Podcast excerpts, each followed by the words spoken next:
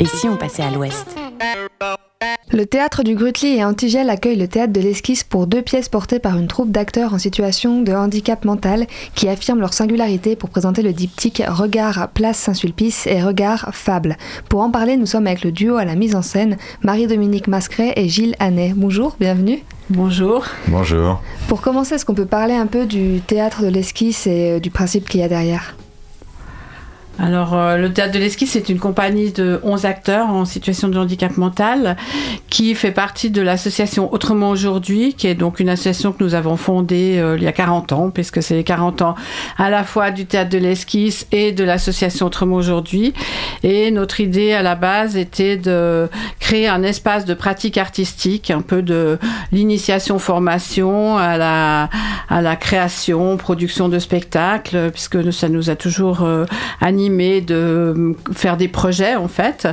Et euh, donc euh, à l'intérieur de cette association Autrement aujourd'hui où il y a du théâtre, de la danse, de la musique et maintenant même des arts plastiques, euh, le théâtre de l'esquisse développe un itinéraire un peu particulier dans la mesure où les comédiens viennent travailler deux jours par semaine.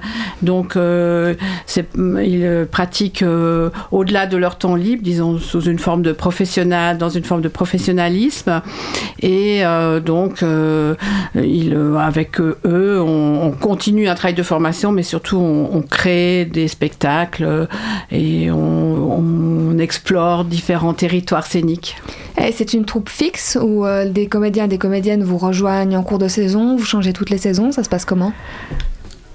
Disons que c'est mille un, mille autres. C'est-à-dire que c'est plutôt tant que chaque personne finalement est, en prise avec le travail qui se développe, euh, euh, souhaite continuer, ce qui est le cas de beaucoup. Hein. Il y a plusieurs comédiens et comédiennes qui sont là depuis plusieurs années.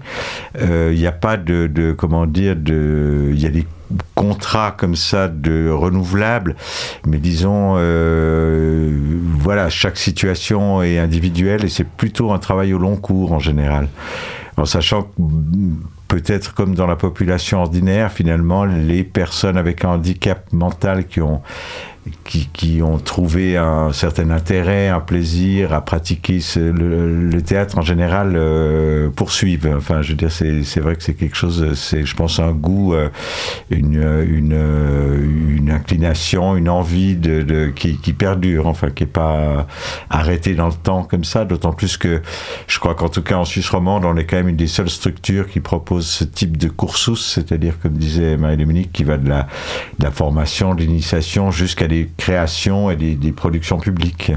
Et comment on travaille avec euh, des personnes en situation de handicap mental comme une troupe de théâtre classique à base de texte, à base d'improvisation? Quelle est la démarche derrière?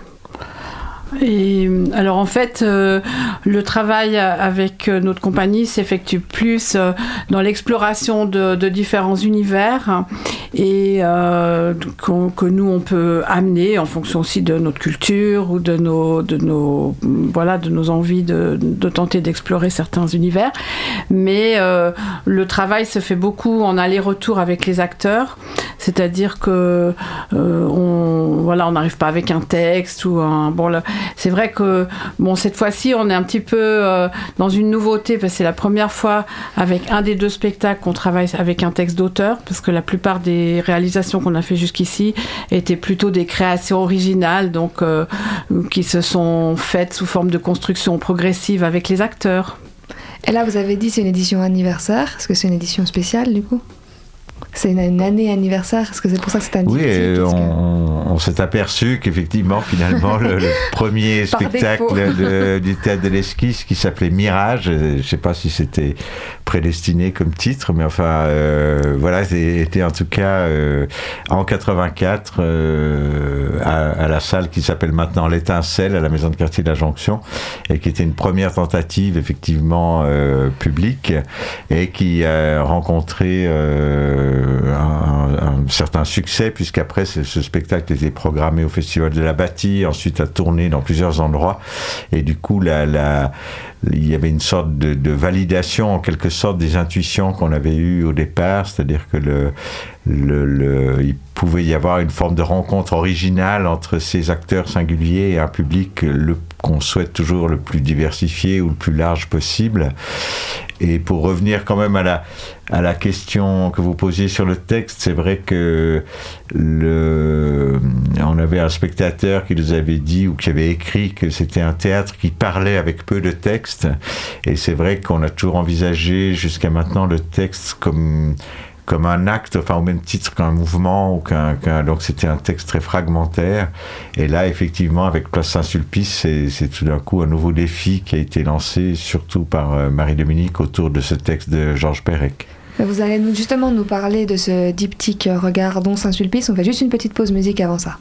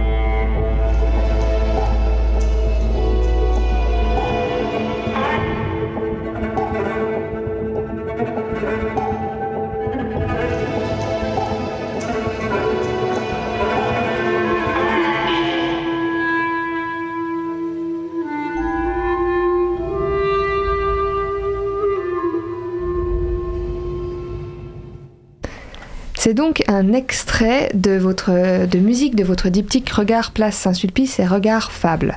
Donc la thématique du regard. Pourquoi? Alors, ben, euh, disons, pour être honnête, c'est vrai qu'on a ces deux travaux qui ont amené à Fable et à Place Saint-Sulpice se sont faits un petit peu, euh, comment dire, en parallèle l'un de l'autre. Et, euh, et à un moment donné, c'est vrai que chacun de ces projets a commencé à prendre corps, alors qu'au départ, c'était plus un travail de recherche, comme ça. Et donc, on, s'est aperçu que finalement, ce qui pouvait rassembler ces deux projets, c'était cette question du regard, c'est-à-dire dans Fable, euh, c'est vrai que d'une part, avec ces acteurs singuliers, ou la question du handicap, même si on ne fait pas des spectacles qui traitent de la question frontalement, on ne fait pas des spectacles sur le, handicap mental, mais on cherche quand même des articulations entre un imaginaire euh, qui peut être celui de tous, hein, d'un spectateur lambda, et ces comédiens pour qu'il y ait une euh, voilà que le spectacle amène qu'il y ait quelque chose qui circule entre la scène et le et le spectateur. Et cette question du regard euh, qu'on peut porter sur euh, des personnes différentes ou que des personnes différentes peuvent porter sur des personnes entre dites ordinaires voilà est un des éléments disons du, projet de fable de même que voilà il y, a eu des inspirations des, des, références comme ça certaines légendes. On voit que certaines grandes légendes euh, anciennes comme ça, certains sages comme ça commençaient par regarder les hommes, euh, se, promener dans le monde et voir les incohérences, voilà ce qui a donné après les enseignements du Bouddha ou les enseignements. Donc mais c'est juste cet aspect de regarder en fait les hommes. Et puis alors dans Pérec, enfin dans Place Saint-Sulpice. Qui est donc la pièce qui est basée sur un texte. Voilà, Georges Pérec. En fait, c'est c'est euh, l'écrivain. Il est il, décrit. Il est assis trois jours à une table de café dans, dans Place Saint-Sulpice à Paris et il, regarde tout ce qui se passe euh, sur cette place, euh, les passants, les petits événements de la vie quotidienne, les petits les rencontres, les choses comme ça. Et c'est vrai que c'est un univers à la fois très concret et très humain qui, euh, a, qui est entré en résonance avec les acteurs de l'esquisse et, euh, et qui, au début, voilà, c'était un peu une tentative et finalement, euh, on s'est rendu compte qu'on pouvait développer ce projet beaucoup plus loin et voilà, aujourd'hui, c'est un spectacle. Et le titre du, texte, d'ailleurs, s'appelle Tentative, d'épuisement d'un lieu parisien. Donc, il, il, regarde voilà, tout ce qui se passe sur cette place. Et pourquoi ce choix de diptyque avec au final deux formes très éloignées à l'origine? Eh ben, je vous dis, c'est un peu l'origine de ce projet, c'est-à-dire que on, a chacun développé finalement un travail d'atelier sur des thématiques euh, euh, assez librement, en fait, sans cette donnée. Et puis progressivement, ben, on s'est aperçu des correspondances qu'il pouvait y avoir. et puis, comme chacun des deux projets a pris une forme de consistance, en même temps, on pouvait pas non plus les, les fondre dans un même projet, parce que Fable a un côté beaucoup plus onirique, beaucoup plus euh, fantastique, légendaire, enfin comme le titre l'indique, tandis que Pérec a quelque chose de beaucoup plus concret, contemporain. C'est une journée qui est en octobre 1974, comme il le dit dans le livre. Donc voilà, il, valait mieux que ces deux projets soient euh, présentés soit en alternance, soit l'un à la suite de l'autre. En sachant que bon, les 11 comédiens jouent dans les deux spectacles. Donc c'est pour ça qu'on fait pas beaucoup d'intégrales quand même, parce que c'est quand même un gros investissement il y avait l'envie aussi, euh, enfin, il y avait quand même aussi l'idée au départ de, se dire que dans un univers scénique, dans, un, dans une scénographie proche en tout cas, parce qu'elle n'est pas tout à fait identique dans les deux projets, mais on allait pouvoir présenter deux univers qui raconteraient quelque chose de complètement différent, mais en même temps à, à peu près avec les mêmes éléments scéniques. Et c'est pas trop compliqué d'avoir justement des acteurs dans les deux pièces, c'est pas trop fatigant pour eux avec euh, autant de représentations alors en fait, euh, euh, c'est vrai qu'au départ, on, aurait souhaité euh, présenter ces deux projets plus souvent à la suite et on s'est rendu compte, comme ces projets ont pris pas mal de consistance chacun, que en fait c'était mieux de les jouer en alternance et de faire deux intégrales. On a fait d'ailleurs une intégrale dimanche dernier, la première intégrale qui a été vraiment une réussite. La, salle était pleine et les acteurs ont, vraiment bien franchi le cap de, bah, voilà, de cette difficulté, mais qui était aussi, enfin ça aussi, on a, ça a rencontré beaucoup d'intérêt de voir les deux choses à la suite. Mais c'est vrai qu'on n'en abuse pas du point de vue, euh, comme vous dites, de la fatigue potentielle des acteurs. Et la prochaine intégrale, d'ailleurs, ce sera le samedi 17 à 16h. C'est quand même possible de voir une pièce sans avoir vu l'autre. Exactement, oui, tout à fait. Ah oui, oui, bien sûr. non, elles sont totalement C'est vraiment deux hein. univers différents et chaque, chaque projet se suffit en lui-même, enfin, disons. Et donc on a entendu un extrait musical euh, tout à l'heure, c'était un extrait de laquelle euh, des deux pièces? Alors c'est un extrait de Fable donc, qui a été composé par Jean-Philippe Héritier, qui est un, compositeur qui nous suit depuis euh, pas tout à fait 40 ans. 1989, où il a fait euh, la musique du spectacle Éclat de verre dans un terrain vague. Et donc depuis lors, il compose pratiquement les musiques de tous nos spectacles merci beaucoup à Marie-Dominique Mascret et à Gilanet d'être venus présenter euh, vos deux spectacles. Donc je rappelle que les pièces sont à voir du jeudi au dimanche à 19h ou à 16h et l'intégrale ce sera le samedi 17 à 16h cette fois. Merci, au revoir. Merci. Merci à vous. Radio -Vostok